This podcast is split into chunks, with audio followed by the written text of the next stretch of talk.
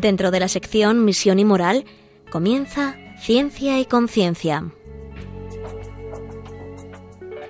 Un programa dirigido desde Valencia por Mari Carmen Mateu.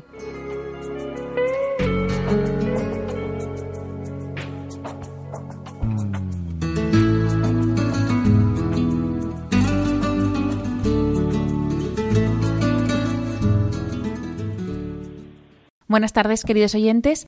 Un miércoles más, aquí estamos con vosotros en Ciencia y Conciencia, un programa que hacemos desde el Observatorio de Bioética de la Universidad Católica de Valencia. Y hoy vamos a tratar un tema que les tengo que, bueno, aseguro que no sé nada del tema, que vamos a ver qué, qué nos cuenta la invitada de hoy. Y hoy vamos a aprender un montón, ¿no? Porque hoy vamos a hablar sobre una investigación que se ha hecho que analiza las cuestiones bioéticas planteadas por el desarrollo de la biología sintética. Entonces, bueno, vamos a, ver eh, qué cuestiones eh, plantea la biología sintética, pero antes que nada, eh, vamos a presentar a nuestra invitada.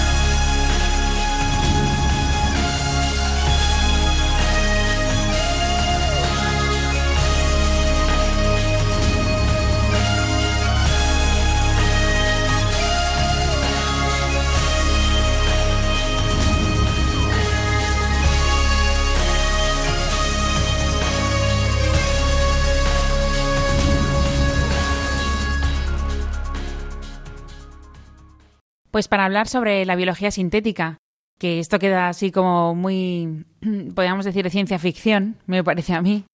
Eh, entonces, eh, tenemos con nosotros a, a, la doctora Lucía Gómez Tatay. Buenas tardes, Lucía. Buenas tardes. Ella es miembro del Observatorio de Bioética de la Universidad Católica de Valencia y además acaba de publicar su tesis. Enhorabuena.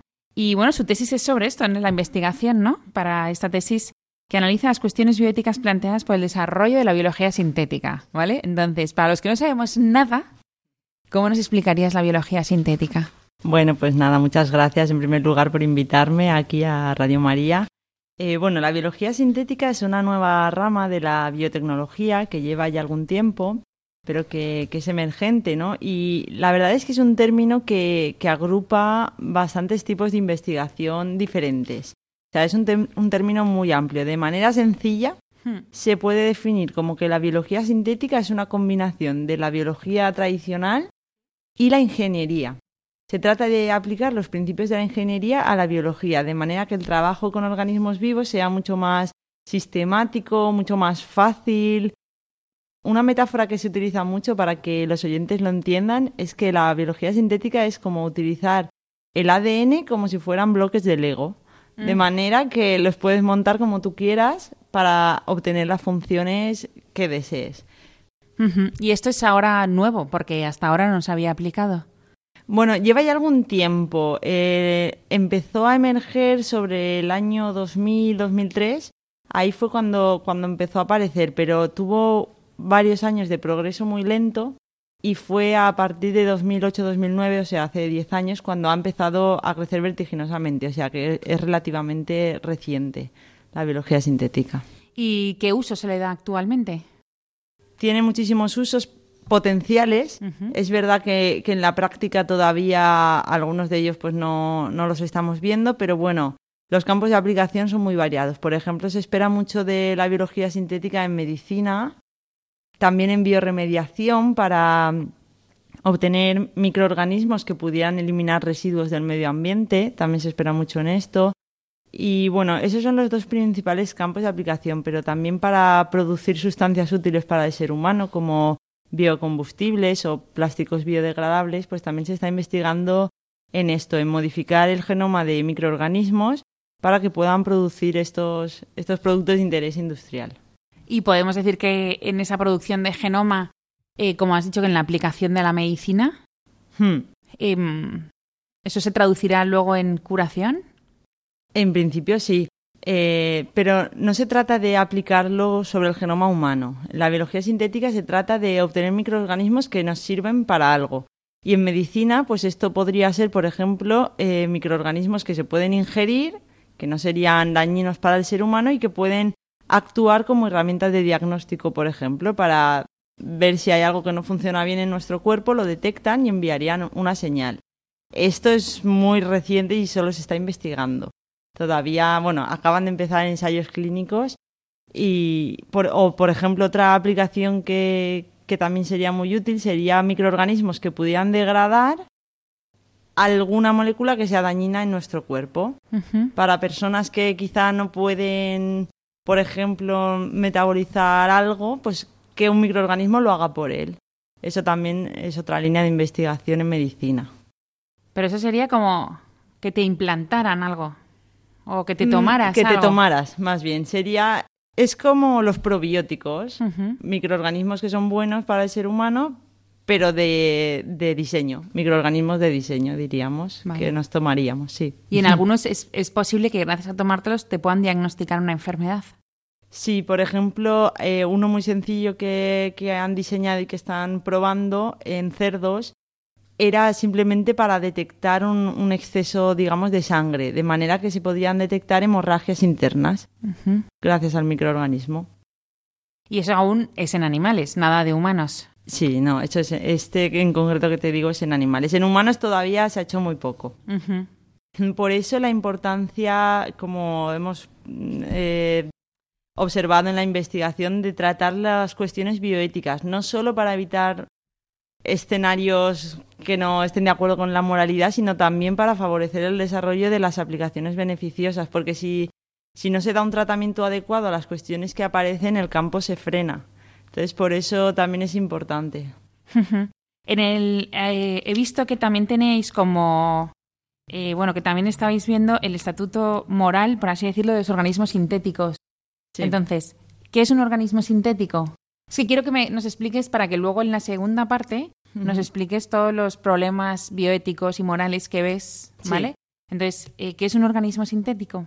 Un organismo sintético puede ser varias cosas. En primer lugar, uno con su genoma artificial, porque bueno, se están haciendo muchísimos avances en síntesis de genoma artificial y ya se ha conseguido sintetizar por completo el genoma de algunos microorganismos en el laboratorio totalmente. Eh, si ese genoma, en primer lugar, es una replicación del natural, casi igual al genoma natural. Pero el siguiente paso sería eh, sintetizar artificialmente genomas que incorporaran más novedades que no existen en la naturaleza. Por eso se llaman organismos artificiales.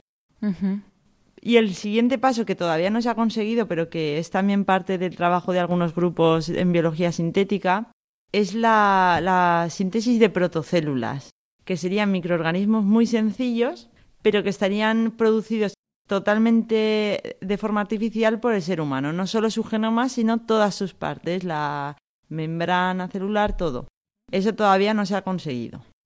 Pero bueno, entonces, ¿qué pasa? Que al ser estos microorganismos artificiales y no encontrarse en la naturaleza, se planteó en el debate bioético si no serían más bien máquinas, por ser producto del ser humano en cierta forma. Hmm. Y aparece la cuestión sobre su estatus moral, porque si no son organismos y son máquinas, su estatus moral es diferente. A las máquinas no se les reconoce ningún valor moral. Entonces, uno de los apartados de esta investigación es ver en qué medida son máquinas, en qué medida microorganismos y para descubrir cuál es su estatus moral por la consecuencia práctica que trae consigo respecto a nuestra forma de tratarlos. Pero eso me ha llamado la atención, porque una cosa es verdad que es una máquina, pero un microorganismo sintético no es una máquina, pero tampoco tiene un Eso- estatus moral, ¿no? Eso es lo que, lo que hemos trabajado en, en la investigación. Nuestra conclusión es que no es una máquina, que es un organismo. Y luego, bueno, pues indagando un poco en filosofía, sobre, porque es un tema también para los que venimos de ciencias complicado, bueno, pues eh, no se ha alcanzado en filosofía un consenso sobre lo que es el estatus moral. y eh, según qué corrientes, pues adscriben un estatus moral diferente a distintos organismos o solo al ser humano. Entonces nosotros eh, nos basamos en el personalismo para nuestra, nuestra investigación y bueno, lo que hemos eh, visto es que hay una diferencia. Nosotros hemos utilizado dos términos, estatus moral y valor moral.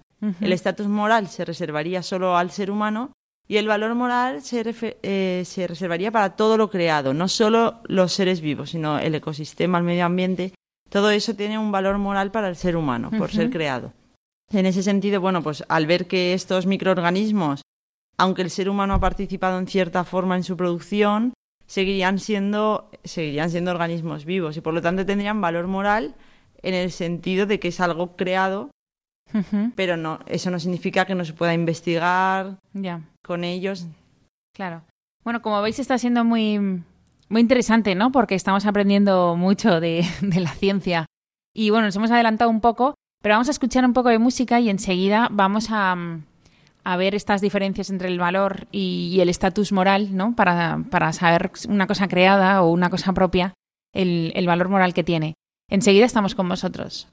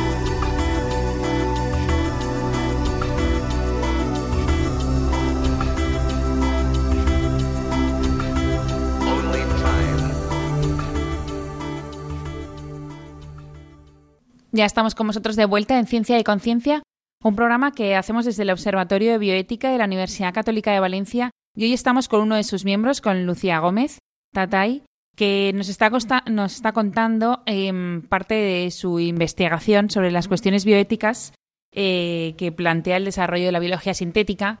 Y ya nos ha contado lo que es, más o menos, si alguien lo recuerda, la biología sintética, que nos quedamos con el concepto, y ahora vamos a ver las cuestiones bioéticas, que aunque he adelantado un poco, que se basan en el personalismo, eh, también has comentado que hay como una especie de debate. Sí, nosotros para nuestra investigación primero hicimos una revisión sobre, sobre el debate que había actualmente sobre el tema en bioética sobre todo. Y entonces eh, elaboramos un listado de cuestiones que después, eh, desde el marco ético del personalismo, que nos proporciona unos principios concretos, fuimos abordando y dando respuestas, siempre buscando que fueran positivas, ¿vale? Respuestas que no fueran simplemente esto no se puede hacer, sino, bueno, si no se puede hacer, ¿hay alguna alternativa? ¿Esto cuál sería? No sé, siempre pensando pues en, los beneficios que esto puede traer a la sociedad, no entorpecerlo siempre que desde la ética fuera posible. Y entonces estábamos hablando de que los microorganismos, eh, si eran seres vivos o son máquinas. Eh, según ¿Cuál es la distinción? ¿Para qué nos sirve o, qué podemos hacer con ellos o cómo son creados? Hmm. Bueno, pues esa es una de las cosas que nos preguntamos, ¿no? ¿Qué, es aquello que, que determina que, que una entidad es un ser vivo? Claro. Bueno, la vida es muy difícil de definir, de hecho no hemos llegado a una definición de la vida, eh, hoy en día no hay un consenso, pero bueno, sí que hay listados de características propias de la vida, ¿no? Pues como el metabolismo, la reproducción.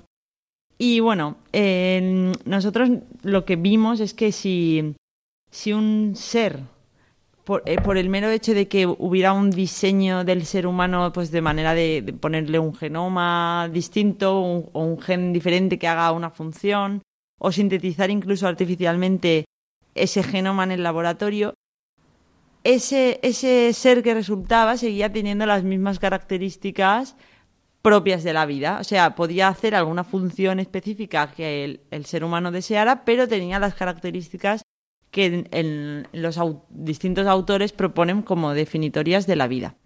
Por eso eh, vimos, nosotros nos basamos en eso para concluir que estas entidades eran igualmente organismos, aunque tuvieran en su origen cierta artificialidad, cierto diseño por parte del ser humano. Hablamos de organismos vivos. Sí. Que los usamos para, bueno, o les damos un uso terapéutico, por así decirlo, o un uso... Terapéutico o industrial incluso, para, para producir ciertas sustancias que nos sean beneficiosas, incluso aromas, por ejemplo, oh. se pueden producir eh, por microorganismos. Entonces, si les damos un uso, eso no significa que no reconozcamos que tienen un valor moral. De hecho, sin microorganismos no habría vida, todos necesitamos de ello. Pero podemos hacer uso de ellos también. Y es verdad que estos microorganismos no son seres sintientes, no. Claro, no sienten nada. Claro. Entonces, eso, a, la hora de, tratar a un organismo vivo que no sea un ser humano, eh, basándonos en el concepto de valor moral, lo que vimos es que aunque todos tengan el mismo valor moral, todos han sido creados y todos son necesarios, el hecho de que tengan características diferentes hace que los tengamos que tratar de manera diferente. ¿Entiendes lo, eh, que quiero decir? O sea, no es lo mismo hacerle algo a una bacteria que no se entera que a un perro. Aunque tengan el mismo valor moral, nuestro papel como custodios de todo lo creado exige que les tratemos de manera diferente porque por sus características lo van a percibir de manera diferente. Pero eso me ha llamado la atención, porque aunque los dos son organismos vivos, ¿no? El perro y el, otro organismo, ¿cómo las llama? Una bacteria, por Una bacteria, exacto. Eh, sí que no tienen el mismo valor, ¿no? Aunque tú lo has dicho que sí. Sí. Es que, a ver, te digo que de esto hay múltiples teorías y, no hay ningún tipo de consenso. Nosotros nos hemos basado en una terminología y en el personalismo. Es verdad que desde el personalismo este tema no se ha tratado mucho, entonces solo hemos podido partir de un principio que dice que debe protegerse a todos los seres vivos y al medio ambiente para establecer esta, esta categoría. Entonces, eh, hemos visto que desde nuestro punto de vista el valor moral sería el mismo de todos los seres. Esto es discutible, desde luego, pero nosotros lo hemos definido así con el matiz que te digo, que eso no quiere decir que haya que tratarles igual a todos. Porque claro, al final una bacteria no pasa nada porque la desechemos, ¿no? No, no pasaría nada, pero por ejemplo sí que pasaría si elimináramos de la faz de la Tierra toda esa especie. Ya, claro. O sea, todas las bacterias que hay de eso, dice. Exacto. Ya. Madre mía, qué complicado. Por eso no, al final no hay consenso. Bueno, la verdad es que si no hay consenso con el inicio de la vida del ser humano, o sea, ¿cómo va a haber consenso con algo? Aunque esto es más, no sé si llamarlo así, pero no es tan serio, ¿no? No es tan... ¿O sí? Mm, no, a ver, para mí desde luego no. Desde luego que eh, defender la vida humana es lo principal, pero bueno, eh, es verdad que no está de más que si hay, gente que le interesa en estos temas, trabaje en ello, porque... Hmm también es interesante y no sé, al fin y al cabo defender el medio ambiente tampoco ha estado tan claro siempre. O sea que, que vale la, aunque hoy en día es verdad que estamos más concienciados, también ha habido un esfuerzo detrás de pensadores que se han ocupado de, de defender el valor que tiene el, medio ambiente y el resto de seres.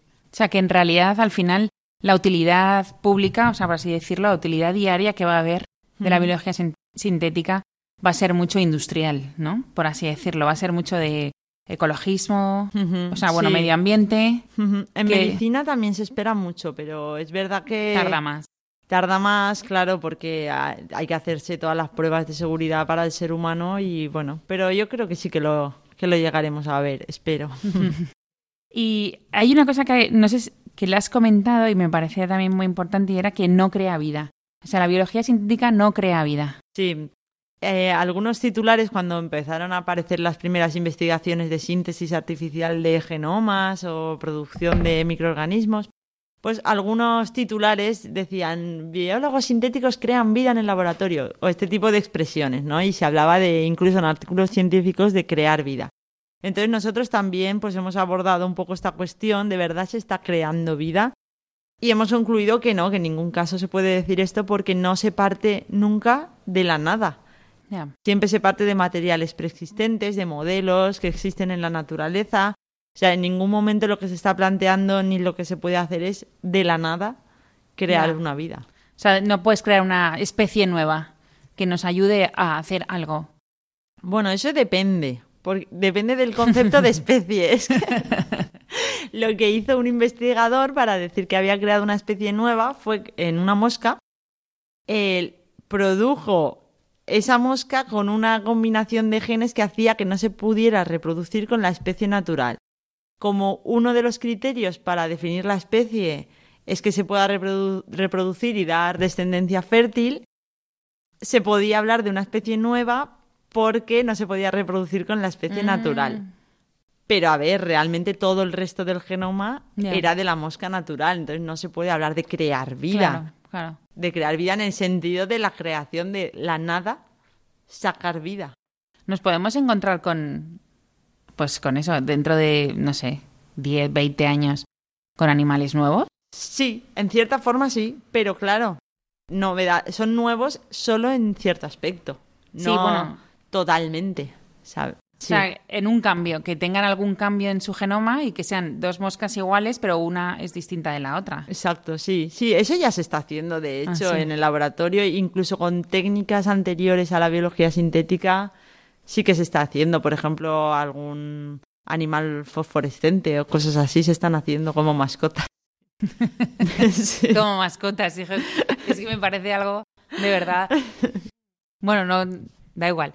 Es que iba a decir, jolín, con todo lo que tenemos por hacer, ¿no? Pero bueno, bien, también está bien tener mascotas divertidas. Pero bueno, che, todo lo que el campo que teníamos tan grande ahí Sí. y tantas cosas que podríamos cambiar, ¿no? Mm. Pero bueno, bien, bien. Empezamos bien, no pasa nada, también nos lo tenemos que pasar bien. Y luego, eh, eso me parece también muy importante. Y luego, otras cuestiones bioéticas que hayáis visto en, el, en tu investigación. Sí, pues mira, eh, nada, aparte del concepto de vida y de su creación y del estatus moral de las entidades sintéticas, pues vimos que quizá la cuestión más apremiante era en cuanto al tema de bioseguridad, que si quieres luego entramos un poquito en eso porque Vale. es muy interesante. Luego tratamos también la posibilidad de transhumanismo, que sería aplicar estas técnicas en el ser humano, aunque hemos visto que esto sería bastante lejano. Pudiera llegar, pero, pero es más lejano. Y luego otras cuestiones éticas que hemos eh, observado que también es importante abordar son referidas a la justicia, eh, que se refiere pues a la distribución equitativa entre países de los beneficios y de las cargas, porque podemos llevar a obtener solo beneficios para el mundo desarrollado, pero realizar las investigaciones riesgosas en, por ejemplo, en países subdesarrollados Claro. que no se beneficiarían después, pero correrían todos los riesgos. Esto es, por ejemplo, algo que hay que tener muy en cuenta y que los legisladores deben manejar. Luego también la percepción pública y la comunicación, lo hemos puesto como otro apartado, porque eh, la biología sintética es un poco complicada para el público, para en- Uy, tanto. entender, además como es un término tan amplio y son tantas cosas, pero a la vez, por el tema de la bioseguridad sobre todo, puede tener grandes repercusiones en la sociedad y también por los beneficios. Entonces hemos visto que, que la sociedad debe poder participar en, en este debate. Claro. En, en cierta forma, Sí. obviamente, pero que es necesario hacer ese esfuerzo desde la ciencia para divulgar a un nivel entendible por el público lo más relevante de esta disciplina. Y luego, por último, eh, un tema que a mí particularmente me interesa menos, pero que también está, está ahí en el debate y que más desde el bioderecho se debe tratar, son los derechos de propiedad intelectual, porque, claro, al ser estos microorganismos, en cierta forma, productos del ser humano, hay una labor investigadora detrás que se debe reconocer mediante patentes, pero claro, a la vez son seres vivos. Entonces en el debate se, se puede patentar la vida, es algo vivo. Entonces, bueno, pues eso también es una, una cuestión que está, que está ahí. Pues sí, sí que es verdad que mm, sería mm, llamativo lo de patentar la vida. La verdad, sería muy llamativo. Y aprovechamos ahora y, nos cuentas qué es la bioseguridad. Hmm. Pues mira, la bioseguridad tiene dos vertientes. En español solo tenemos el término bioseguridad, pero bueno, eh, por mencionarlo, en inglés se distingue entre biosafety y biosecurity. Lo que pasa es que nosotros lo traducimos todo como bioseguridad. Entonces, la primera vertiente se refiere a, todo lo que es la protección frente a accidentes que puedan ocurrir, la protección de la vida del ser humano y también del medio ambiente. De accidentes en el laboratorio. Claro, de, por ejemplo, que se escape un microorganismo y eso tenga un efecto negativo en el ecosistema. Toda esa es la primera vertiente. La segunda vertiente se refiere más a un mal uso por parte del ser humano de, la, de esta tecnología. Principalmente pues, eh, se refiere al bioterrorismo y este tipo de cosas, ¿no? La creación de armas biológicas o eso, poder utilizar estos microorganismos para el mal. Esas son las dos cosas que hemos estado investigando nosotros en cuanto, en cuanto a bioseguridad. La verdad es que, bueno, a mí me, de repente, al oírte, me ha salido lo de que al final las personas que vayan a trabajar en un laboratorio en biología sintética deben pasar por, por exámenes psicológicos que no veas, porque claro, como claro, puede haber terroristas, puede haber. Es que ahora hay miles de series que tratan ese tema. que sacan el virus de la, no sé, de la viruela, de la malaria, de no sé qué. Y, ¿sabes? Entonces, claro, esas son oportunidades. O sea, estas personas que trabajan con, con estos microorganismos son personas que pueden crear gran mal en la sociedad. Sí, sí, sí, sí. Entonces, ¿cuál es la forma de combatir eso o de intentar que no pase?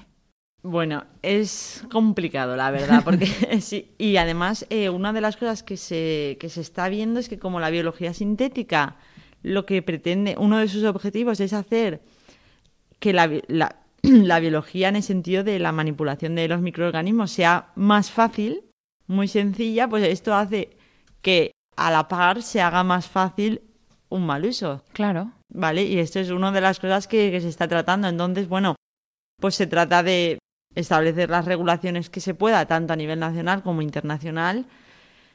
Pero es verdad que si una persona tiene la capacidad y tiene la intención, claro. va a ser difícil.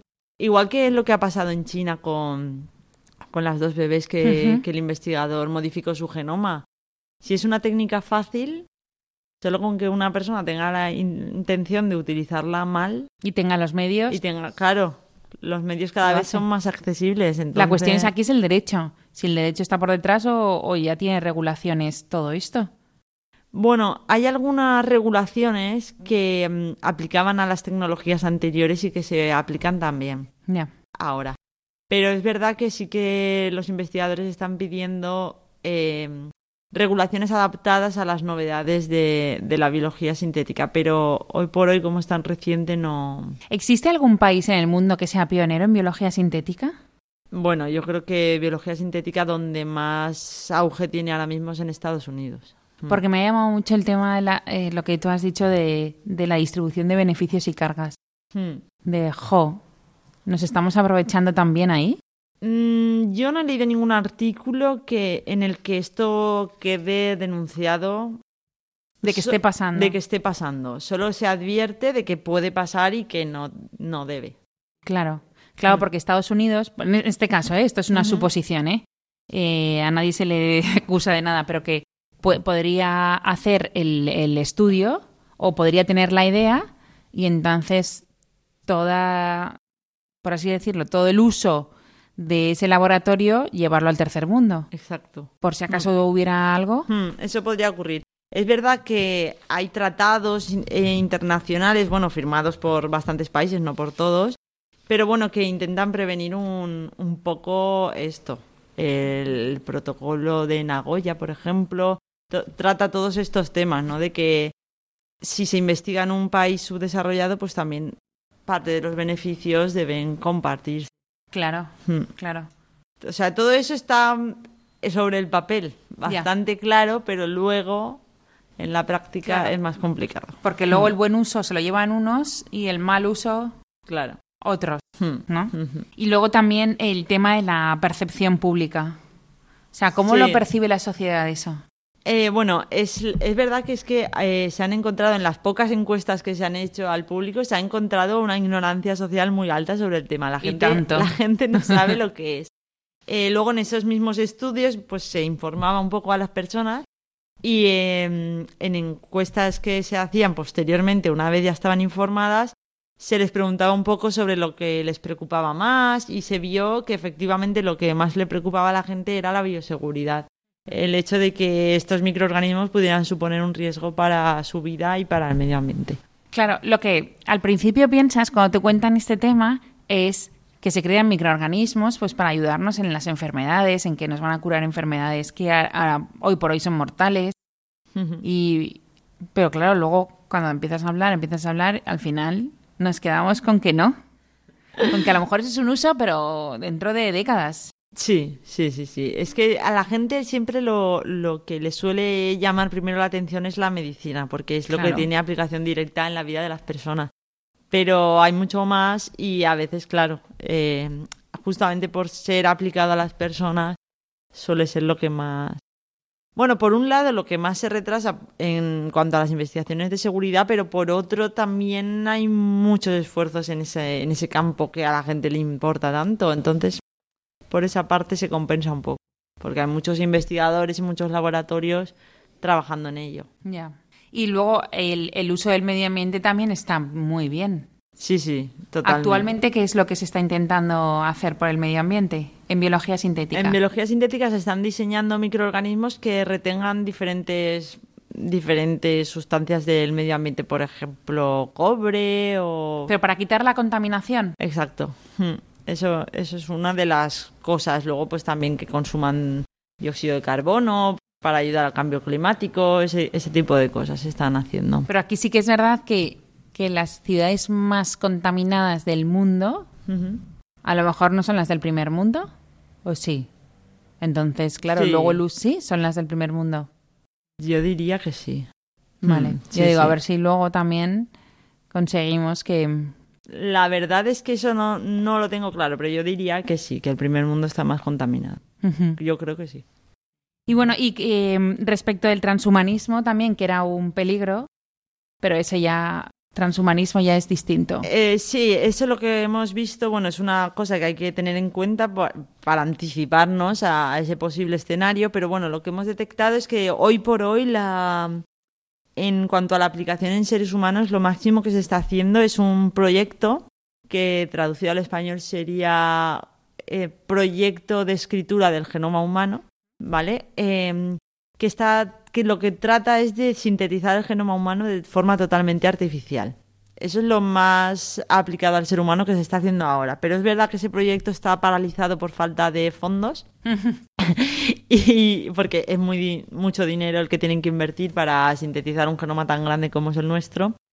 Y lo que están haciendo es, ahora en ese proyecto es centrarse en subobjetivos más, más pequeñitos por sintetizar. en partes. Sí, en partes. Y, pero bueno, eso está ahí y si consiguen los fondos lo, lo harán y ya veremos. Entonces nosotros en ese apartado pues hemos planteado un poquito el tema, pero de momento no es todo un poco especulativo. No sabemos realmente si se podrá introducir un genoma que no existe, o sea, un gen que no existe, porque hoy por hoy en el ser humano podemos introducir un gen que existe, pero que esa persona no tiene por alguna enfermedad o lo que sea.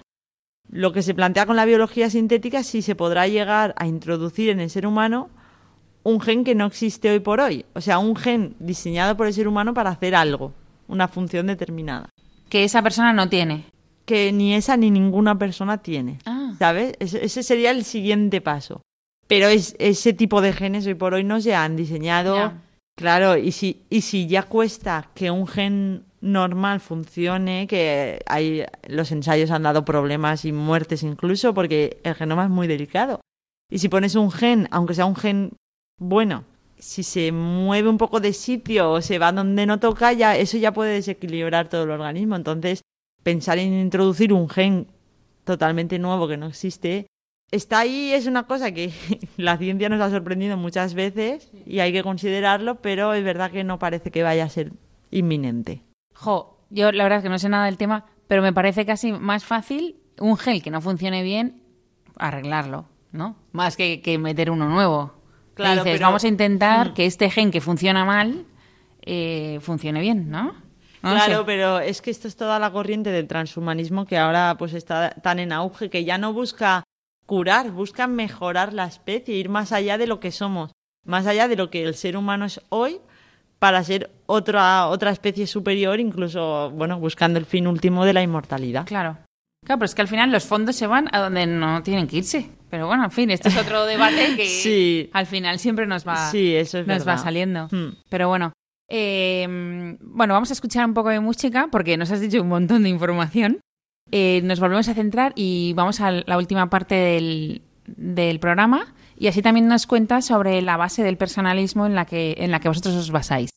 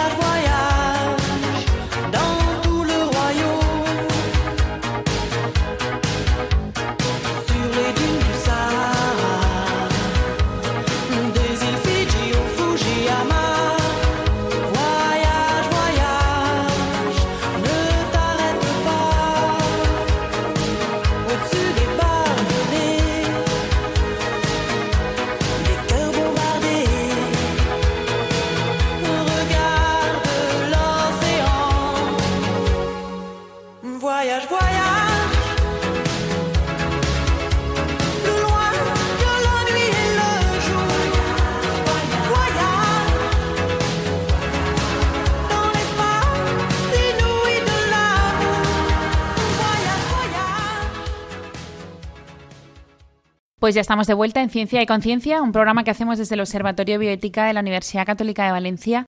Y hoy está con nosotros Lucía Gómez Tatay, que es miembro del observatorio. Y mm, bueno, solo recordaros que ella realiza una investigación para su tesis doctoral, que ya ha publicado, que analiza las cuestiones bioéticas planteadas por el desarrollo de la biología sintética. Y nos ha explicado qué es la biología sintética, sus usos y también, por así decirlo, el estatuto moral ¿no? que se le dan a estas a estos organismos que se van creando en el laboratorio. Y nos hemos quedado en una parte que nos hablaba de la bioseguridad, de mm, algunos peligros de la justicia, de, de los derechos intelectuales, etcétera, etcétera. Y vamos a hablar ahora de la base en la que ellos hacían ese estatuto moral, que es el personalismo. Pero antes, eh, hemos visto también, eh, ella me acaba de recordar que en su investigación eh, ha plasmado también un listado, por así decirlo, de urgencia, ¿es? Sí, eh, salió una- un informe bastante amplio de la Academia Nacional de Ciencias de Estados Unidos sobre la biología sintética y dedicaban un apartado a todo este tema de la, de la bioseguridad. Entonces, en base a distintos criterios, elaboraron un listado de los riesgos, digamos, más urgentes, o sea, de más urgentes a menos urgentes. En biología sintética. En biología sintética, en el aspecto de la bioseguridad eh, referida al mal uso. Si se acuerdan Vale. los oyentes, está la bioseguridad referida a accidentes, por ejemplo, y la referida a un mal uso intencional por parte del ser Accidentes humano. fortuitos. Exacto. Y, y el otro es que queremos hacer un daño. Exacto. Vale. Entonces, bueno, pues en el listado señalaban como las posibilidades más reales, más apremiantes y que podíamos encontrarnos más pronto, pues señalaban tres. Una es la recreación de virus patogénicos. Esto sería virus que están extintos, eh, pero se conocen, pues recrearlos eh, en, el, en el laboratorio. Y bueno, esto de hecho ya se ha hecho. No se ha hecho con una mala intención, se ha hecho para estudiar virus semejantes, para desarrollar posibles medidas médicas frente a esos virus, pero ese virus está ahí. Ya. Pero bueno, nosotros ya hemos sido capaces de exterminar enfermedades, exterminar virus con Sí. vacunas y todo. Pero ahora volvemos a hacerlos para... Claro, ese es el problema, que si, si ese genoma se conoce, eh, se puede una persona que diga, bueno, pues a mí este virus me interesa para eh, ocasionar una pandemia, Claro. eh, pues Vale. lo puede hacer. Vale. Esa es la más, la más peligrosa que se ha señalado porque realmente se ha visto que es bastante fácil, en- Claro. entre comillas, hacerlo. Luego, otra posibilidad eh, bastante urgente es la de hacer que bacterias que se conocen sean más peligrosas. O sea, sobre la base de una bacteria conocida, hacerla más peligrosa para el ser humano. De manera que podría crear, causar más daño. Eso también es relativamente sencillo y, y fácil que suceda. Luego, otra posibilidad un poco mm, más difícil es hacer que virus existentes sean más peligrosos. Esto es más fácil realizarlo en bacterias que en virus. Eh, y luego que, produzcan sustancias peligrosas. Eso también, también se ha señalado. Luego, entre posibilidades en un tercer nivel de, de urgencia, se ha señalado la de modificar el microbioma humano. El microbioma es todos los microorganismos que nosotros, el microbioma humano, los microorganismos que tenemos en nuestro cuerpo que son beneficiosos para nosotros y necesarios. Nosotros tenemos microorganismos por todas partes y los necesitamos para sobrevivir. Bueno, pues se ha planteado poder modificar este microbi- microbioma de manera que, digamos, que nos atacara. En vez de beneficiarnos, nos atacara. Una, una pregunta. Lucía. Si, porque nosotros tenemos microorganismos buenos que nos ayudan. Bueno, y si no, me lo dices que no, ¿eh? Porque yo no sé nada de esto, pero. Que nos hay, por ejemplo, hay gente que combate por sí misma el colesterol malo. ¿no? El bueno, eso tengo entendido, pero no sé si es por microorganismos o, Ah, vale. O Yo por digo, metabolismo de la Ya. persona. Yo eso digo, no, pues que te pongan ese microorganismo y ya a comer lo que quieras. No, no lo sé, pero, pero bueno, también hay por otras causas, pero dices, jo, ¿y ¿este uso se podría hacer? el, el bueno sí, el bueno sí, pero claro, el problema es que el malo también. El malo también. Entonces una puerta abre la otra. Ya. Ese, ese es el dilema de doble uso, que se conoce en bioética como dilema de doble uso. ya. Mm. Y bueno, nada, otra posibilidad un poco más remota es crear nuevos patógenos totalmente desconocidos, que eso, uno de los riesgos sería que no se podrían detectar, porque las pruebas normales, como no los Claro. conocen, no los pueden buscar y no los pueden detectar, entonces se podría hacer muchísimo daño así. Y bueno, de mo- esas son unas de las más relevantes que, que podemos señalar de los riesgos de la biología. Hombre, son grandes riesgos, ¿eh? Son grandes riesgos, sí. Mm. Nos tienen que dar muy buenos usos y salvar de muchas cosas para Sí. eh, pues estar de acuerdo en que ese es el peligro. También es verdad que hay que hacer un matiz que eh, puede ser un poco complicado. Eh, cuando hablamos de biología sintética, si, si recuerdan, eh, hemos dicho que es un término muy amplio que agrupa muchos tipos de investigación. Entonces, puede haber algunas investigaciones eh, para obtener beneficios que no plantearan estos riesgos. Entonces, quizás habría que empezar por ellas. Ya. Vale, que hablamos de que la biología sintética tiene beneficios y riesgos, pero luego podemos hilar más fino y decir, bueno, qué tipo de investigación plantea qué beneficios y qué riesgos. Claro. ¿no? Y entonces, pues, eh, que no, no creo que en biología sintética, al ser tan amplio, valga la pena valorar todos los beneficios frente a todos los riesgos, porque realmente estamos hablando de muchas investigaciones diferentes. Bueno, y como estamos llegando hacia el final del, del programa, eh, cuéntanos cuál es la base eh, en la que vosotros basáis vuestro el valor, eh, el valor mm, bioético, ¿no? Hmm. De, de los Sí. microorganismos. Bueno, pues en bioética, eh, por si los oyentes no están familiarizados, hay muchos marcos éticos, ¿no? Que proporcionan distintos principios y, bueno, distintas visiones del ser humano. Está el utilitarismo, el principialismo. Nosotros nos hemos basado en el personalismo. El personalismo es, es verdad que es una corriente filosófica muy amplia que también tiene cuenta con distintos autores que no es que todos estén de acuerdo en todo, pero bueno, sí que tiene un punto central que es el valor del ser humano. Reconoce eh, que todo ser humano es una persona, que algo tan básico no, no todo el mundo está de acuerdo hoy en día, ¿no? Bueno, pues el personalismo sí, Vaya. y sí, reconoce que todo ser humano es una persona, que el valor de la persona es superior al resto, al resto de seres y lo sitúa como centro de la discusión ética. ¿vale? Eh, El centro es la persona. Entonces, bueno, pues nosotros hemos elegido por eso este marco ético y en bioética el principal representante de este, de este marco es Helios Grecia. No sé si, si lo conocerán. Pero bueno, él eh, hizo un manual de bioética muy útil porque proporciona una serie de principios que pueden guiar las acciones científicas de acuerdo a ese respeto por la persona y por su dignidad. Entonces, en primer lugar, desarrolló unos principios que se aplicaban sobre todo a la medicina, pero luego en un capítulo eh, referente a la ingeniería genética adapta estos principios a, a este tema. Entonces, nosotros hemos cogido esos principios de, de Helios Grecia, eh, que el primero es la protección de la vida y la identidad genética de todo individuo humano. Para el personalismo, la vida humana es el valor fundamental. Lo, de una manera muy, muy fácil de comprender, dice, es que si no estás vivo no tienes otro valor que defender. Claro. Por- pero otras corrientes piensan lo contrario, piensan que la calidad de vida puede ser un valor superior al de la vida, de manera que si no se tiene cierta calidad de vida, esa vida ya no tendría valor. Eso lo, algunas corrientes lo defienden. Bueno, pues para el personalismo lo primero es la defensa de la vida. Y en concreto, en esa adaptación que hace Helios Grecia a la ingeniería genética, amplía el principio diciendo protección de la vida y de la identidad genética de todo individuo humano. Este principio se completa con el principio terapéutico que lo que dice es que, bueno, que hay que mantener la- el genoma humano tal y como es, pero da una excepción, que es el, el principio terapéutico. Bueno, pues si, hay, si ese gen funciona mal, sí que sería lícito modificarlo por el que funciona bien, siempre que el balance riesgo-beneficio sea, bueno, pues eso en medicina en principio todo funciona así. Claro. Si el balance riesgo-beneficio es favorable, se puede dar paso a esa terapia.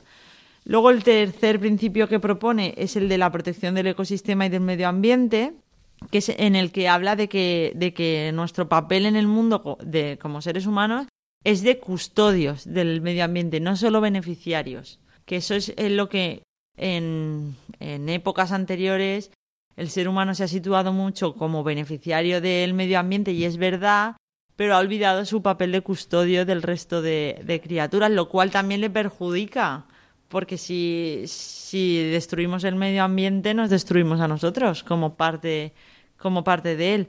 Ya. Después, en un cuarto principio, habla de esa diferencia entre el ser humano y el resto de seres, dándole un papel primordial a- al ser humano. Y por último, habla de la competencia de la comunidad, que es ese principio según el cual la sociedad tiene que participar en los debates sobre cuestiones que les atañen. Claro. ¿Vale? Por el genoma, eh, si se va a investigar sobre el genoma humano y se van a modificar genes, eh, los, todos los seres humanos tienen parte de responsabilidad en ello y deben tener un hueco en, e- en ese debate. Claro. Y, Y- todos podríamos. Uy, madre mía. Pues eso- ese marco de cinco principios es el que hemos aplicado para responder desde el personalismo a, a todas esas cuestiones que comentábamos. Claro. Bueno, pues muchas gracias, ¿eh, Lucía, porque nada, jo, nos has hecho una ilustración hoy de, de programa y saber eh, lo que es la biología sintética y sobre todo sus peligros. Y me llama mucho la atención que los peligros son muy grandes. Sí, sobre todo los referentes a la bioseguridad. Hmm. Sí, son muy grandes. Pero bueno, también, por lo menos que haya personas que ya se estén planteando que el tema de la distribución de beneficios y cargas me parece muy importante. Eso me parece que por lo menos lo pensamos antes de ponerlo en práctica, ¿no? Porque ahora en biología sintética hay experimentos, pero tampoco. A ver, eh, hay mucha gente y muchos grupos trabajando en ello, pero como son tantos tipos de investigaciones los que se pueden hacer y los problemas éticos y los problemas de seguridad, pues se está investigando mucho, pero luego eh, a la hora de reflejarlo en beneficios está siendo más lento. Ya. Hmm. Mm. Pues eso, que haya personas que ya se estén eh, pues planteando la percepción pública, la comunicación de estas, de esas investigaciones, el, el derecho a la propiedad intelectual, las patentes, eh, todo eso me parece también importante y que por lo menos que, en- que todos lo sepamos, ¿no? Que para eso, menos mal que has venido y nos has contado todas estas, estas cosas y sobre todo también el tema del personalismo, ¿no? De, prote- de proteger la vida humana de, bueno, ante cualquier cosa, Sí. ante cualquier ataque que sea lo primero, ¿no? Eh, muchas gracias, Lucía. De nada. Si quieres decir una última idea para los oyentes. Eh, bueno, pues mira, justo me acabo de... Pero bueno, no, no es exactamente una idea, es que me acabo de acordar y que, por si algún oyente está interesado, el 8 de noviembre vamos a hacer, en la Semana de la Ciencia en la Universidad Católica de Valencia, vamos a hacer desde el observatorio una participación divulgativa sobre la biología sintética, por si algún oyente está Ah. interesado que puede acudir el 8 de noviembre. No, Ah, me, muy bien. no me acuerdo la hora. Bueno, por la nada, mañana. nada. Pues que entren en la mañana. web, en la web de la Universidad Católica de. Valencia y que lo miren. ¿no? Vale. De todas formas, tendremos más programas. Dentro de 15 días tenemos otro programa, con lo cual podemos, si lo sabes, me lo dices Vale. y se lo podemos decir. O que nos escriban un correo electrónico o lo que sea. Bueno, pues muchas gracias, Lucía. De por haber nada, a de vosotros por invitarme. Nada, encantados. Y nada, a todos vosotros, muchísimas gracias por estar aquí de nuevo, aprendiendo a la vez que nosotros eh, sobre temas nuevos que llegan en, en la ciencia y siempre ciencia con conciencia. Y eh, nada, muchas gracias a Fernando y Ángelo que están aquí eh, haciendo el programa realidad. Y a todos vosotros, muchas gracias por estar ahí de nuevo y nos vemos en 15 días.